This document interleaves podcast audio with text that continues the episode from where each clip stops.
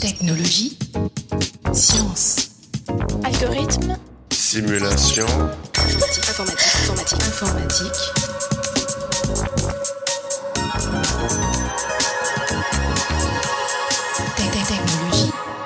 Chers auditeurs, bienvenue dans ce 75e épisode du podcast Interstice. Ils sont capables de voler, nager, tracter des objets qui font plus de 1000 fois leur poids, aller là où l'homme ne peut accéder. Ils mesurent entre quelques millimètres et quelques centimètres. Ce sont les micro-robots. De forme et de nature diverses, ils envahissent imperceptiblement notre environnement. En plein essor, le domaine de la micro-robotique laisse entrevoir de nombreuses applications. Pour en discuter, nous recevons Stéphane Régnier, enseignant-chercheur à l'Institut des systèmes intelligents et de robotique LISIR à l'Université Pierre et Marie Curie. Stéphane Régnier, bonjour. Bonjour. Avant d'entrer dans le vif du sujet, pourquoi avoir choisi de vous intéresser à la micro-robotique plutôt qu'à la robotique plus classique, si on peut dire? Alors, en fait, euh, j'ai commencé à m'intéresser à la robotique durant mes études, durant, durant mon, ce qu'on appelait en ce temps-là un DEA, des diplômes d'études approfondies. J'ai ensuite fait une thèse sur la simulation de, de robots, euh, la simulation de gros robots, où on essayait de comprendre les propriétés de ces robots. Et à la fin de cette thèse, j'avais très envie de continuer dans le système universitaire et de devenir enseignant-chercheur. Et à ce à ce moment-là, il y avait un essor sur tout ce qui était autour des mêmes, tout ce qui était dans les systèmes micro. Et en réfléchissant avec, entre la robotique et ce monde un peu micro, ces ouvertures de perspective, on a pensé ouvrir une activité en micro-robotique. Et euh, l'université nous a donc suivis en ouvrant un poste de maître de conférence en 1999 et je suis devenu donc le premier maître de conférence dédié à la micro-robotique en France. Et j'ai commencé ces activités de recherche ce jour-là en ouvrant ce champ donc en France. Impressionnant. Alors, qu'entend-on exactement par micro-robotique? Est-ce que tout robot miniaturisé appartient à la famille des micro-robots, par exemple, ou bien faut-il remplir des conditions particulières? Alors, je pense que c'est vraiment la, première question à, à se poser. Euh, La micro-robotique est un thème assez large euh, et dans lequel il faut bien différencier micro-robot et micro-robotique. La micro-robotique, c'est un système qui peut être très gros, qui est composé par exemple de microscopes, qui est composé de systèmes qui vont permettre de se déplacer et dont à la fin, le système qui va se déplacer est un outil à la, taille, du micron. D'accord? Et donc ça, on est dans un système micro-robotique qui va faire des applications par exemple de manipulation, euh, manipuler des petits objets, d'assemblage, quels sont les, euh, comment assembler par exemple vos MEMS pour vos téléphones du futur, qui va faire des applications de caractérisation mesurée, c'est très important à cette échelle-là, on ne peut pas utiliser des outils de mesure. Euh, voilà, ça c'est pour la famille de la micro-robotique. Un micro-robot, c'est un système robotique, mais dont la taille est cette fois microscopique, donc à la taille de plusieurs microns jusqu'à plusieurs millimètres, d'accord? Euh, C'est cette fois la taille qui fait que ce soit un micro-robot. Et donc il, peut plus ou moins avoir des capteurs, des actionneurs et être autonome et avoir des capacités d'intelligence. Aujourd'hui, plus vous descendez en taille, plus ces capacités, elles ne sont pas dans le micro-robot, mais elles sont à l'extérieur du micro-robot. Par exemple, on utilise des actionneurs magnétiques à l'extérieur qui sont gros, qui vont permettre de déplacer le micro-robot et on utilise des caméras qui vont permettre d'avoir la position du micro-robot et on va donner cette intelligence au micro-robot de façon externe. Quels sont les enjeux ou objectifs de vos travaux de recherche?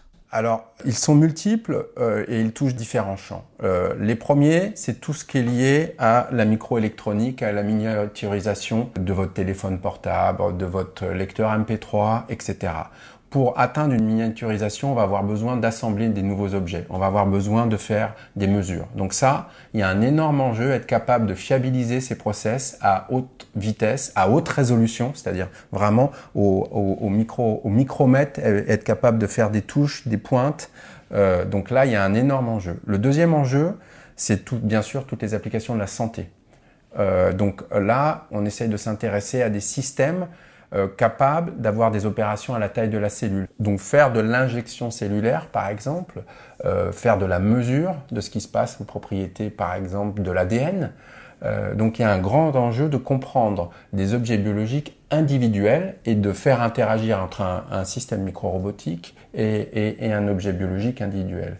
Le troisième euh, champ, qui est toujours dans la santé, c'est essayer d'amener des micro-robots, cette fois dans des environnements où on ne peut pas les atteindre par une euh, façon externe. Je pense par exemple euh, un jour, et on peut parler non pas de science-fiction, mais de propriété de vue à long terme de, ce projet, et avoir un micro-robot capable euh, d'atteindre des, des, positions soit dans le cerveau, soit dans le corps humain, qui sont inatteignables par des méthodes de mini-invasibles. Aujourd'hui, c'est un champ, le champ le plus important de cette recherche, c'est atteindre des positions que l'homme ne peut pas atteindre avec euh, des méthodes conventionnelles. Très bien. Et les applications envisagées alors? Les applications, évidemment, on en a un tout petit peu parlé. Donc, évidemment, les téléphones du futur, les téléphones seront pliables, les téléphones seront petits. Euh, ça, c'est parce que la micro-robotique va avoir proposé des solutions. Euh, les laboratoires sur puce, aujourd'hui, euh, le domaine de la santé, être capable, on, va dire, d'analyser notre propre santé via des petits laboratoires sur puce qu'on aurait chacun chez soi. Là aussi, c'est grâce à la micro-robotique qu'on va pouvoir trouver des solutions à ça parce qu'il y auront des petits capteurs, des petits actionneurs, des petits systèmes capables de faire des mesures. Euh, ça, c'est les grands champs. Et aussi, bien sûr, toutes les applications liées à, à, la robotique médicale, les instruments intelligents, les mesures, compenser les défauts de l'homme Là, donc, on a aussi un grand, grand champ d'application. Et d'un point de vue scientifique, quelles sont les méthodes ou outils utilisés dans le cadre de vos travaux? Alors c'est vraiment très important de comprendre déjà qu'on ne peut pas avoir ce que j'appelle moi une vue macroscopique. C'est-à-dire que le monde microscopique est très différent, le poids est négligeable, euh, ce n'est plus, ce n'est plus une vision euh, où c'est la gravité qui est importante, c'est les efforts qu'on appelle dits de Van der Waals ou de capillarité, ça colle. Donc il faut avoir une vision extrêmement différente euh, d'une vue classique et il faut reprendre une analyse et essayer d'écrire des modèles pour essayer de comprendre ces modèles, de là essayer de concevoir un système et après pouvoir euh, être capable de le contrôler en exploitant les résultats euh, des modèles. Mais ce qui est très important, c'est que si vous appliquez une vue classique de la robotique, vous allez buter sur des problèmes. Vous êtes obligé de réfléchir à des façons différentes. Par exemple, prendre un objet, vous n'utilisez pas un système de pince. Vous utilisez plutôt un doigt que vous venez toucher et par contact adhésif, l'objet va être euh, manipulé. Et on, on, a donc toute cette réflexion qui modifie euh, un petit peu euh, euh, nos rapports à ce monde microscopique qui sont très différents par rapport au monde macroscopique et qui ont engendré cette nouvelle discipline qu'est la micro-robotique. Donc j'imagine que pour concevoir des robots de quelques millimètres, il ne suffit pas de miniaturiser chaque pièce d'un robot existant.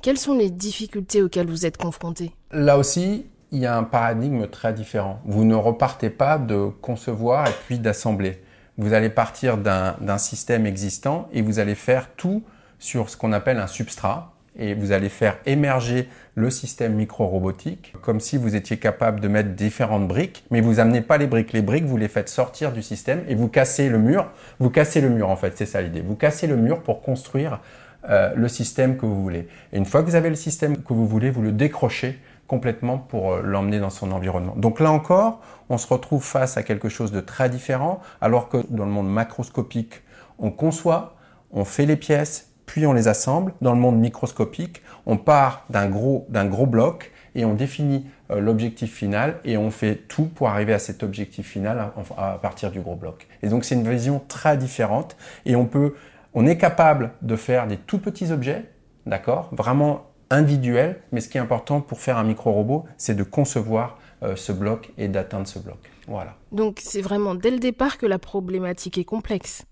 Exactement. Vraiment, l'idée, c'est, vous savez qu'au début, vous ne pourrez pas réassembler ou refaire une vision macroscopique. Donc, vous allez, dans votre bloc, avoir une réflexion globale 3D qui est vraiment, euh, c'est ce qu'on appelle les microtechnologies, hein, principalement, qui vont essayer de vous amener à la solution finale et dans lequel vous allez faire un ensemble de process et un ensemble, on va dire, de sculptures.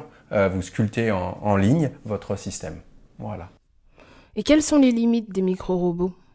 Alors il y en a beaucoup, c'est le début. Hein. C'est une, euh, si vous regardez par rapport à ce qu'on s'est dit à, la, première question, euh, les premiers travaux de la micro-robotique dans le monde sont en 95, en France dans les années 2000. Donc on est vraiment au début. Euh, la robotique a commencé dans les années 60, donc il y a un écart fort avec la robotique. Donc aujourd'hui, les limites, c'est euh, l'énergie. Pour un petit système, il y a besoin d'embarquer de l'énergie et on a vraiment des difficultés à miniaturiser cette énergie pour qu'elle soit autonome, pour que le micro-robot soit autonome. On, on, a du mal à embarquer des petits capteurs précis capables de faire des mesures. Donc tout ce qui est, on va dire, les fonctions qui vont permettre à votre micro-robot de se déplacer de façon autonome. Pour l'instant, on les fait de façon individuelle. On a des petits résultats ci et là, mais on n'a pas réussi encore à faire un système complet. Voilà. Donc, principalement, je dirais quand même l'énergie. Pour finir, quels sont les défis scientifiques à venir à plus ou moins long terme? Les défis scientifiques sont vraiment très très importants. Euh, la première chose que je dirais, c'est en continuer à comprendre ce qui se passe dans le micro-monde. On a d'énormes difficultés pour comprendre. C'est un monde, euh, on va dire, très aléatoire. Euh, il fait chaud, c'est pas la même chose que s'il fait doux. Il pleut, c'est pas la même chose. La température grimpe. Quand je travaille moi à l'université Pierre et Marie Curie, le métro me donne des vibrations. Et eh ben ça change mes résultats. Donc on a besoin de comprendre tout ça euh, c'est vraiment, on n'est qu'au balbutiement de, de, la compréhension des phénomènes. Donc, sans cette compréhension, on va avoir du mal à aller beaucoup plus loin sur les micro-robots. Mais on va le comprendre. Le deuxième point qu'on a à faire, c'est continuer dans cette miniaturisation, dans cette, euh, dans, dans, cette conception de micro-robots. Aujourd'hui, on fait par exemple des micro-robots en termes de flagelles. Pourquoi en termes de flagelles? Parce que les spermatozoïdes sont en thème de flagelle et qu'elles se déplacent très très bien. Donc exploiter le biomimétisme pour concevoir le système en s'appuyant sur ce que la nature fait, a très bien fait pendant une évolution. Là aussi, c'est ce que nous sommes en train de faire. C'est les premiers pas et on pense que dans 10 ou 20 ans, on aura des petits robots en termes de flagelle ou euh, en termes de sperme euh, capables de se déplacer euh, dans, dans, des environnements comme le, sang, comme le sang et atteindre des positions qui n'ont jamais été euh, atteintes. Et et puis, dernière chose, c'est vraiment toujours euh, travailler sur la miniaturisation des systèmes électroniques. Vos ordinateurs chauffent. Euh, si vous utilisez un, un, téléphone portable, vous vous rendez très très vite compte que l'arrière chauffe énormément. Donc pour ça, il va falloir changer du silicium. Pour ça, il va falloir être capable d'assembler. Et là, il y a un énorme défi. C'est la micro-robotique qui va apporter des solutions. Euh, on pense, nous pensons tous en tant que chercheurs en micro-robotique dans ce domaine-là. Et donc euh, là aussi s'ouvre un grand, grand champ, la miniaturisation en exploitant la micro-robotique. Voilà. Eh bien, merci Stéphane Régnier d'avoir accepté cet entretien. Chers auditeurs, à la prochaine et n'oubliez pas les sciences du numérique sur Interstice.